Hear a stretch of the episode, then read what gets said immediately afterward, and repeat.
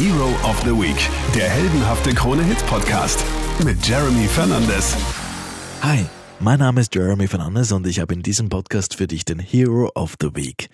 Ich möchte Helden des Landes in den Mittelpunkt stellen. Menschen, die Besonderes leisten oder geschaffen haben. Menschen, die sonst nicht im Mittelpunkt stehen oder nicht im Mittelpunkt stehen wollen, die aber in ihrer Freizeit anderen Menschen helfen. Menschen, die ehrenamtlich tätig sind und äh, Menschen, die etwas zu sagen haben.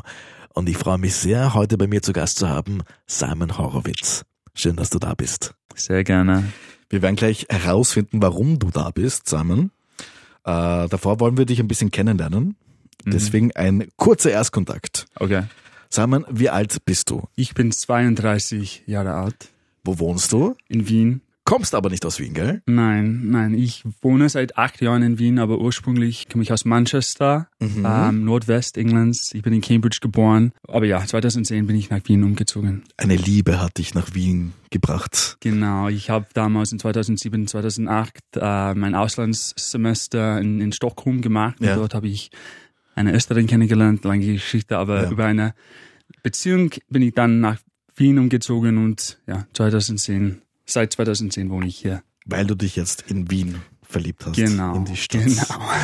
Stadt der Liebe natürlich. Wien bekannt als Stadt der Liebe.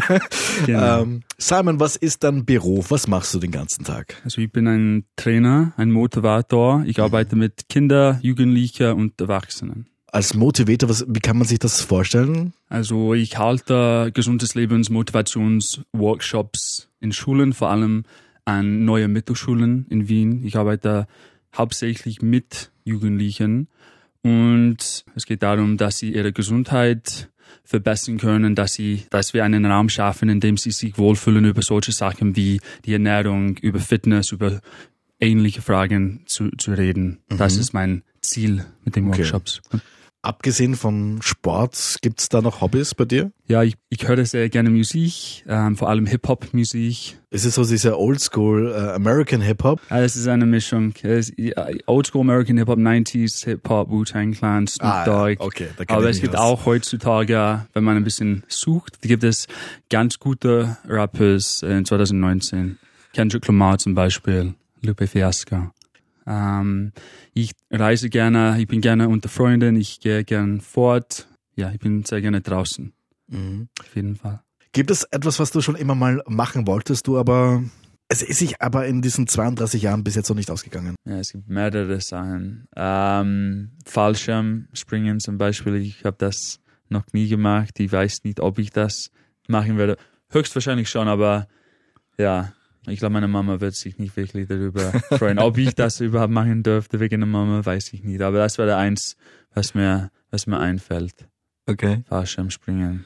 Stell dir vor, du könntest irgendetwas an dir selber verändern. Ich bin ganz chaotisch.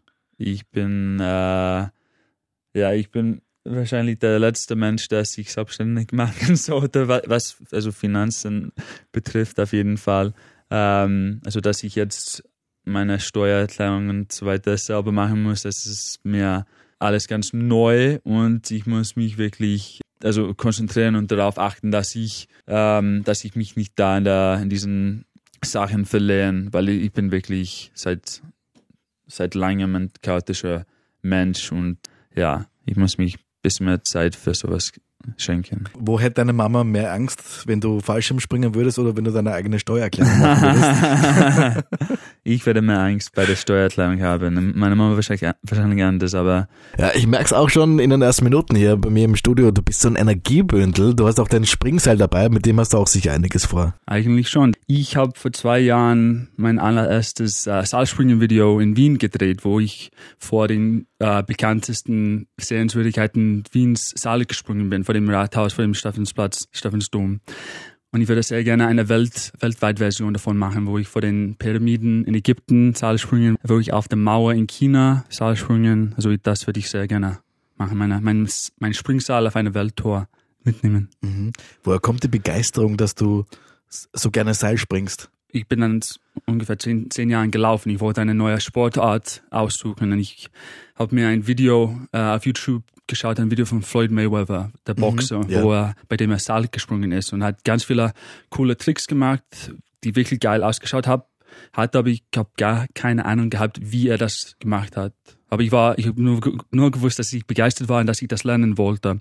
Okay. Also ich habe mir ein Seil gekauft und fast jeden Tag, monatelang bin ich dann Seil gesprungen, entweder draußen auf der Straße oder im, im, im Fitnessstudio und am Anfang war es sehr frustrierend. Ich habe mich immer mit dem Seil geschlagen und ich, hat, ich habe mich immer wehgetan. Apropos frustrierend, Simon, wenn ich dich zu mir nach Hause einlade, äh, würdest du im tief Verborgenen irgendwo, ich weiß selber nicht mehr, wo das ist, mindestens zehn Seile finden. Mhm. Ich war mal motiviert, habe mal ein Seil gekauft, äh, Springschnurseil und dann hat man die Motivation wieder nachgelassen, dann war sie wieder da, dann habe ich wieder ein neues gekauft, weil ich das alte natürlich wieder nicht gefunden habe. Es muss sichtbar sein. Die, die Springseile muss sichtbar sein, damit du sie verwendest, sonst sind, sind sie nutz, nutzlos. Das stimmt, ja. Aber dann ist das ja anfangs einfach frustrierend, wenn du halt es nicht kannst. Ja, aber es ist, es, es ist wirklich eine sehr schöne Sache. Nicht nur ist es eine, eine der besten Arten und Weisen, ähm, Fett zu verbrennen, Mhm. aber es, ist, es macht auch viel Spaß. Wenn man dann endlich einen neuen Trick beherrscht hat, kann man das dann mit anderen Tricks Freestyle, also kombinieren und es schaut wirklich cool aus. Und du kannst die, die Menschen damit begeistern, weil ich sich schauen, ah, das, das ist wirklich cool, ich würde das auch lernen. Die meisten Menschen denken, wenn sie an S- Seilspringen denken, denken an die Volksschule, an diese ganz klassische Seilspringen und ich mache das ganz anders, aber es ist noch immer etwas unbekannt. Ähm, aber das geht, man kann das lernen. Man muss nur ein bisschen, also dranbleiben. Okay, man braucht da ein bisschen Ausdauer. Ja. Ja, und ein Puzzlesteinchen fügt sich dem anderen und so wird dann was Gescheites draus, ne? Ich, ich bemühe mich, auf die Kleinigkeiten im Leben zu fokussieren und Acht auf, auf Sachen, so wie mein Bett in der Früh zu machen. Also den, den Tag richtig anzufangen und dann weiter mit diesen Kleinigkeiten, also weiterzumachen. Aber das habe ich ja schon oft gehört von vielen. Wenn du dein Bett in der Früh machst, kann es sein, dass wirklich ein erfolgreicher Tag daraus kommt. Äh, man, man gibt sich dabei die beste Möglichkeit, einen, einen guten Tag zu haben. Es ist am wichtigsten, dass man den Tag richtig anfängt. Bei mir ist, heißt das Frühstücken, also genug Zeit zum Frühstücken. Ja. Kein Stress in der Früh. Ich, ich stehe immer ganz früh auf, damit ich es nicht zu eilig habe. Und ja, ich muss den Tag, also in den, in den Tag gut ein, einkommen und dann geht's los. Aber wichtig, ja, anzufangen. Gibt es etwas, was du bereust? Hm, es gibt natürlich Sachen, die mir, ähm, die, also Situationen, die mir leid tun, aber aus allen Erlebnissen und Fehlern lernt man was und das ist, ja, das ist es. Ich bekomme ganz oft die Frage, ob ich ähm, das mit meiner, mit meinem Unfall ändern könnte, wenn ich, wenn ich, wenn ich, wenn ich könnte. Aber ich, ich werde das nicht, nicht machen. Es hat mich zum, zu dem Mensch gemacht, der ich heute bin und ich bin Mhm. ganz stolz darauf. Über deinen Unfall werden wir gleich ein bisschen näher plaudern. Okay. Gibt es etwas, äh, wovor du Angst hast? Ich habe Angst davor, mein Potenzial nicht zu erfüllen. Also ich will nicht, ich möchte nicht am Ende meines Lebens sagen müssen, dass ich den Müd, dass ich zu wenig Müd hatte, meinen eigenen Weg zu gehen.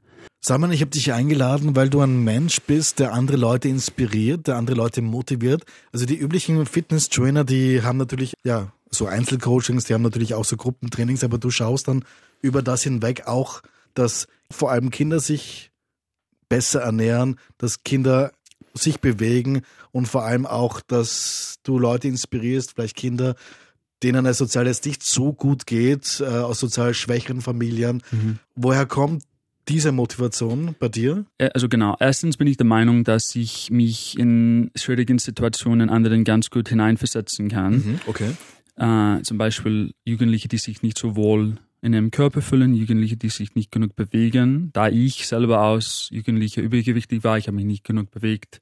Aber zweitens, ich habe zum Glück ähm, die großartige Möglichkeit beim bei Teach for Austria zu arbeiten und bei denen habe ich mit Kindern, mit Jugendlichen aus sozial schwachen Familien arbeiten dürfen. Okay, äh, ganz kurz erklärt, was ist Teach for Austria? Teach for Austria ist eine Bildungsinitiative, Ja. die Hochschule, verschiedenen Hochschulabsolventen in, in Schulen in Wien schickt, also ganz Österreich eigentlich, also in Schulen schickt, in denen es Kinder gibt, die aus sozial schwachen Familien kommen und wo wir dann äh, die die Hinsicht haben, äh, frisches Luft in die Schulen, in, ins Bildungssystem zu bringen. Mhm.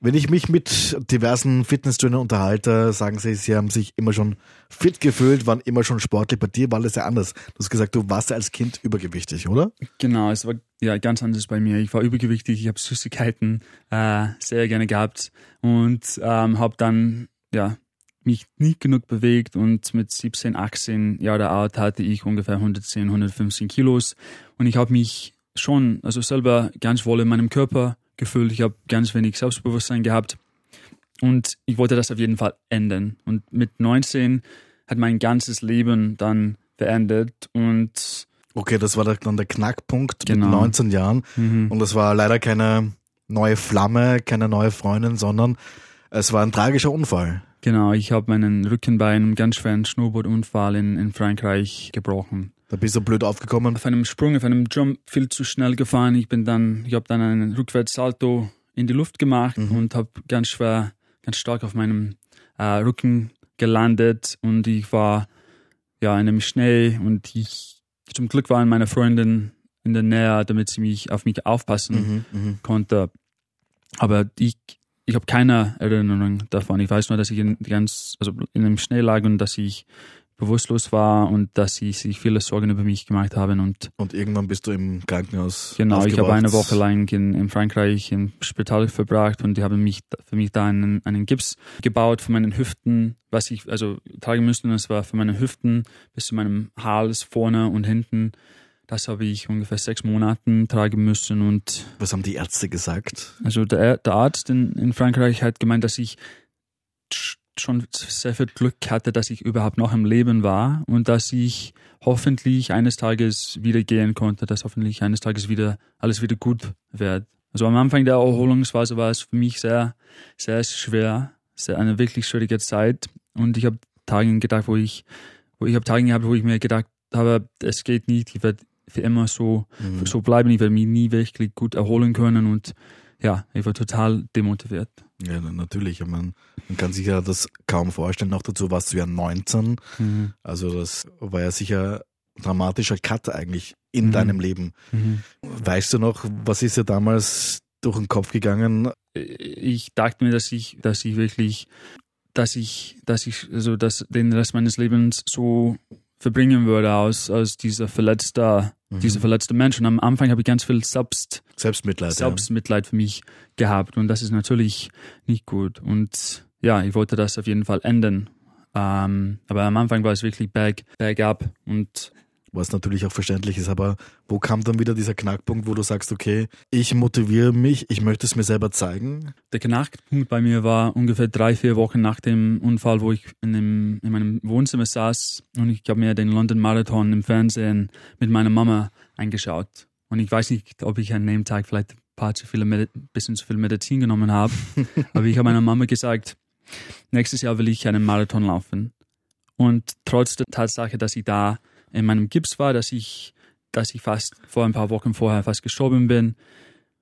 Und ich dachte mir, dass mein, meine Mama mich auslachen würde. Aber sie hat mich nicht ausgelacht. Sie hat gesagt, Simon, wenn du das wirklich schaffen wirst, dann schaffst du das. Du musst nur, nur an dich glauben. Wahnsinn eigentlich. Also da, wenn man das eben ein bisschen zusammenfasst, du hast einen irrsinnig schweren Unfall gehabt beim Snowboarden, bis ins Krankenhaus eingeliefert worden, hast quasi einen Ganzkörpergips gehabt. Die mhm. Ärzte haben gesagt, dass du nur wie durch ein Wunder weiterleben kannst. Mhm. Drei, vier Wochen später siehst du einen London-Marathon im Fernsehen mhm. und sagst deiner Mom, hey, ich möchte nächstes Jahr mitlaufen beim Marathon. Mhm. Und deine Mom, nicht, dass sie dich auslacht oder dich für verrückt hält, nein, sie sagt, okay, wenn du dran glaubst, dann wirst du es schaffen. Genau, sie hat ähm, mich auf, auf, jeden Fall motiviert. Und an, an dem Tag darauf war ich zum ersten Mal ähm, raus aus meinem Haus und ich bin dann ein paar Schritte gegangen. Und zum ersten Mal war ich vielleicht sechs, sieben Schritte.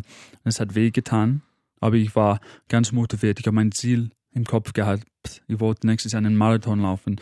So an einem Tag darauf bin ich ein bisschen weiter gegangen und ich habe sechs Monate lang dieses, diesen Gips tragen müssen und jeden Tag bin ich ein bisschen weiter gegangen. Und am Ende der, dieser Phase war ich, bin ich sechs, sieben Stunden ähm, am Tag durch meine Stadt gegangen. Ich habe meine Kopfhörer reingetan, Musik dabei gehört und habe das einfach Schritt für Schritt gemacht von nichts. Und du für dich selber persönlich, nicht mehr so mit Freunden oder das Nein, war so, so eine Sache, die ich du war selber. ganz, ich war ganz alleine. Ich durfte Okay. nicht mehr in, der, in die, also zurück in die Uni gehen. Meine Familie waren entweder äh, in der Arbeit oder in der Schule Mhm. und ich war total allein. Und ein Jahr später, Bin ich einen Marathon gelaufen, genau. Meinen Wahnsinn. ersten Marathon in, in Paris, 42 Kilometer. Und das war für mich unglaublich. Das in genau ein Jahr bin ich von einem, äh, wo ich fast gestorben bin, Ja. zu einem Mensch, der dann einen, einen Marathon gelaufen ist. Und ich habe, es ist mir an dem Tag ganz klar geworden, dass, dass alles möglich ist, wenn man einen Plan hat, man, wenn man motiviert ist und wenn man sagt, okay, jetzt mag ich was für mein Ziel, jeden Tag bereite ich mich auf mein Ziel vor und ich mag was dafür. Mhm. Und das habe ich erlebt und zum Glück habe ich das aus Jugendlicher erlebt, weil ich glaube, viele Menschen erleben das später im Leben und vielleicht ein bisschen zu spät und ich habe das glücklicherweise durch einen sch- schwierigen Wahnsinn. Unfall Ja. ähm, das erleben dürfen und gespürt, wie das ist, etwas zu machen, was du glaubst, du nicht machen kannst. Und dann, das, das treibt mich an, andere Sachen auszuprobieren und zu versuchen und zu machen. Und Also wichtig ist es auch bei dir immer gewesen, ein Ziel vor Augen zu haben. Ja. genau, genau, ja. Das kann ich bestätigen, weil ich ja letztes Jahr auch ein Ziel gehabt habe. Das kann man natürlich nicht mit deinem Ziel vergleichen. äh, Ein Jahr nach so einem schweren Unfall einen, einen Marathon Was zu laufen. es? Aber mein Ziel war, dass ich sage, okay, ich bin da relativ gerne laufen gewesen die letzten Jahre, aber ich habe mich selber nicht so wirklich motivieren können. Aber ich habe mir dieses Laufziel von 1000 Kilometern gegeben im Jahr, dass ich laufe. Und das hat mich dann immer wieder rausgetrieben auf die Straße und gesagt, okay, mach immer wieder meine 10 Kilometer, mach meine paar Kilometer zusammen und das, das fügt sich dann und dann am Ende des Jahres habe ich dann tatsächlich Super. 1000 Kilometer gehabt. Ja. Gratulation, super. Und was ist dein Ziel dieses Jahr? ja, gute Frage.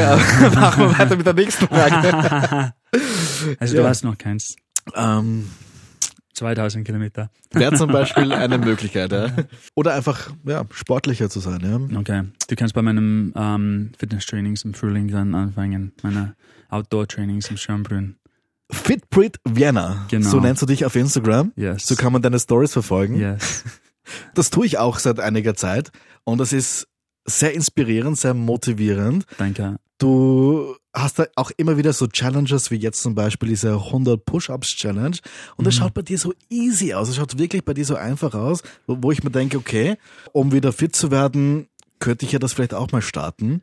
Und dann sehe ich dann dich bei den Push-Ups, bei den Liegestützen machen und dann klatschst du während den Push-Ups dann irgendwie in die Hände und dann bist du wieder am Boden. Dann denke ich, naja, ist vielleicht doch nicht so einfach. Aber es ist, es ist alles relativ und die, die, die, die, die Liegestütze für mich ist, sind auch etwas ganz Neues. Ich bin nicht so stark bei meinem Oberkörperkraft und deswegen habe ich mich diese Challenge gesetzt, weil ich will das verbessern. Es ist eigentlich meine, meine meiner Schwächen und man darf nicht gleich übertreiben am Anfang. Also mag, was du kannst, aber schau, dass du dich ein bisschen raus aus deinem Comfortzone pusht, ein bisschen jeden Tag und dann kannst du weiter und weiter machen. Und das ist sich mit, dir, mit anderen zu vergleichen ist nicht gut. Einfach anschauen, was sie da machen und dann mach das auf deine eigene Art und Weise, was für dich gut passt.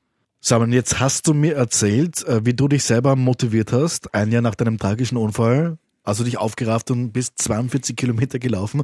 Äh, war dir aber dann nicht genug, weil du hast gesagt, okay, ich habe mich jetzt selber motiviert, jetzt möchte ich aber auch andere Leute motivieren.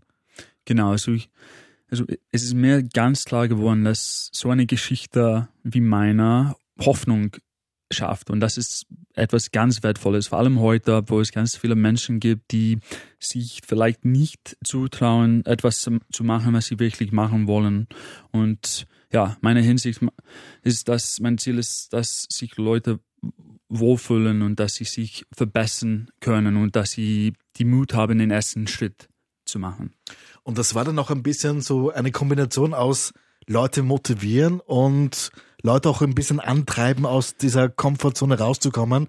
Das war dann der Startschuss für deinen U-Bahn-Run, gell? Genau. Also ich bin in 2010 äh, den Wien-Marathon gelaufen und da war ich 42 Kilometer unterwegs und ich wollte schauen, wie kann ich mich ein bisschen weiter pushen. Und da habe ich, dann bin ich auf die Idee gekommen, die ganze, das ganze Wiener U-Bahn-Netz an einem Tag abzulaufen. Das, Das heißt, du, du bist das ganze Wiener U-Bahn-Netz an einem Tag abgelaufen. Fast. Ich habe es fast geschafft. Ich bin 70 von den 80, äh, 86 Kilometer ab, äh, ab, äh, gelaufen. Also alle U-Bahn-Linien außer die U6. Okay, die U6 kann man da durchaus mal auslassen.